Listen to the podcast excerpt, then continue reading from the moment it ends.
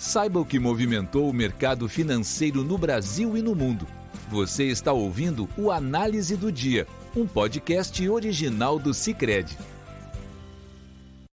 Olá, pessoal. Muito obrigada por estarem nos ouvindo. Aqui quem fala é Leonora de Oliveira, da equipe de análise econômica do Cicred. E hoje, nesta segunda-feira, 13 de setembro de 2021, vamos falar sobre as movimentações do mercado aqui e no exterior. Em dia mais ameno, neste início de semana, lá fora, as bolsas europeias conseguiram fechar o dia no positivo, mesmo com os investidores ainda demonstrando algum temor em relação à variante Delta e seus possíveis impactos sobre a economia. Numa segunda-feira com agenda de indicadores vazia para fazer preço, os mercados acompanhavam, em grande parte, o dia positivo de negociações para o petróleo a Organização dos Países Exportadores de Petróleo, a OPEP, em seu relatório mensal, previu que a demanda global pela commodity energética atingirá 100,8 milhões de barris por dia em 2022, superando assim os níveis pré-pandemia. O cartel justificou sua revisão altista de consumo global devido às perspectivas mais otimistas para países da OCDE quanto para nações fora da organização.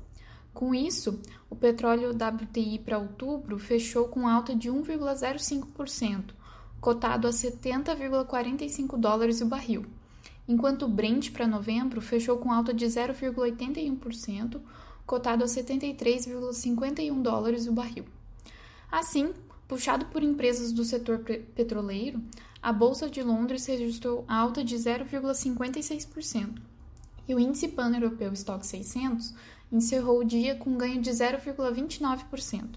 Já em Frankfurt, o DAX teve alta de 0,59% e o CAC 40 em Paris teve alta mais modesta, de 0,20%.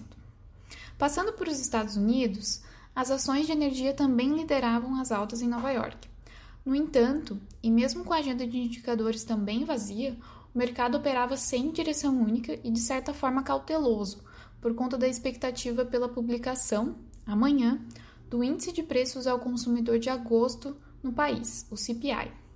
O mercado espera uma desaceleração na leitura mensal de inflação para 0,4%, de acordo com as projeções coletadas pelo broadcast, após leitura de 0,5% em julho, o que levará a inflação ao consumidor para 5,3% no acumulado dos últimos 12 meses, mantendo-se em patamar elevado especialmente porque os problemas na cadeia de produção continuam a pressionar alguns preços, como vimos na leitura do PPI na semana passada. Tal fato, somado às pressões de aumento nos salários no mercado de trabalho norte-americano, pode contribuir para impulsionar ou, no mínimo, manter a inflação de bens elevada no país, como automóveis novos e móveis. A expectativa pelo dado se justifica por conta do seu possível impacto sobre as ações que o Banco Central norte-americano, o Fed, poderá adotar em sua próxima reunião, que acontecerá na próxima quarta-feira, dia 22. No momento de gravação desse podcast, o Dow Jones subia 0,63%, o SP 500 avançava 0,08% e o Nasdaq operava em queda, de 0,21%. Os retornos dos títulos da dívida do Tesouro dos Estados Unidos caíam, com o juro da T-Note de 10 anos recuando a 1,32%. Aqui no Brasil, o bom desempenho do petróleo também contribuía para o avanço do Ibovespa nesta segunda-feira. No momento de fechamento desse podcast, as ações da Petrobras subiam quase 4% e o Ibovespa 1,8%. Com isso, a semana começava em clima de alívio depois das tensões políticas da semana passada, o que não beneficiava apenas a bolsa, mas também o câmbio e os juros futuros.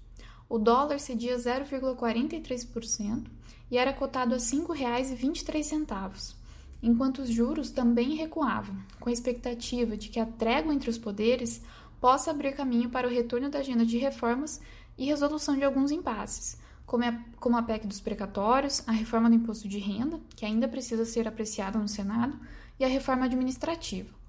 O ministro da Economia, Paulo Guedes, pretende se reunir esta semana com os presidentes do Senado, Câmara e do STF para discutir uma das soluções levantadas para, que para a questão dos precatórios. Além disso, é esperada a votação pela Comissão Especial da Câmara da Reforma Administrativa. Com isso, a taxa do DI para janeiro 23 fechava o dia com taxa de 9,15%, ante abertura de 9,17%, enquanto a do DI para janeiro 27 era de 10,49%, ante 10,58% de abertura. Também contribuía para maior tranquilidade nas negociações hoje os manifestos de domingo menos inflamados frente às expectativas dos investidores. Na agenda de divulgação, também estava vazia de indicadores. O destaque ficou para o Boletim Fox do Banco Central, que compila as projeções de mercado para os principais indicadores da economia. O destaque continua sendo a forte aceleração do IPCA para 2021. A mediana passou de 7,58% para 8%. No mesmo sentido, o mercado passou a esperar a Selic mais alta este ano também, agora no patamar de 8%, antes 7,75% no último, no último relatório. Tais revisões são motivadas pela forte surpresa no IPCA de agosto, divulgado na semana passada, que motivou as revisões significativas. Nossa projeção para o IPCA este ano também foi revisada para 8,2% em 2021, ao passo que nosso viés altista do cenário de juros também ganhou mais peso, de forma que acreditamos caminhar para o cenário de Selic entre 8% a 8,5% no fim deste ciclo de alta. Com isso, pessoal, encerramos nosso podcast de hoje. Obrigada por estarem nos ouvindo e nos encontramos amanhã. Você ouviu o Análise do Dia, um podcast original do Cicred. Até a próxima!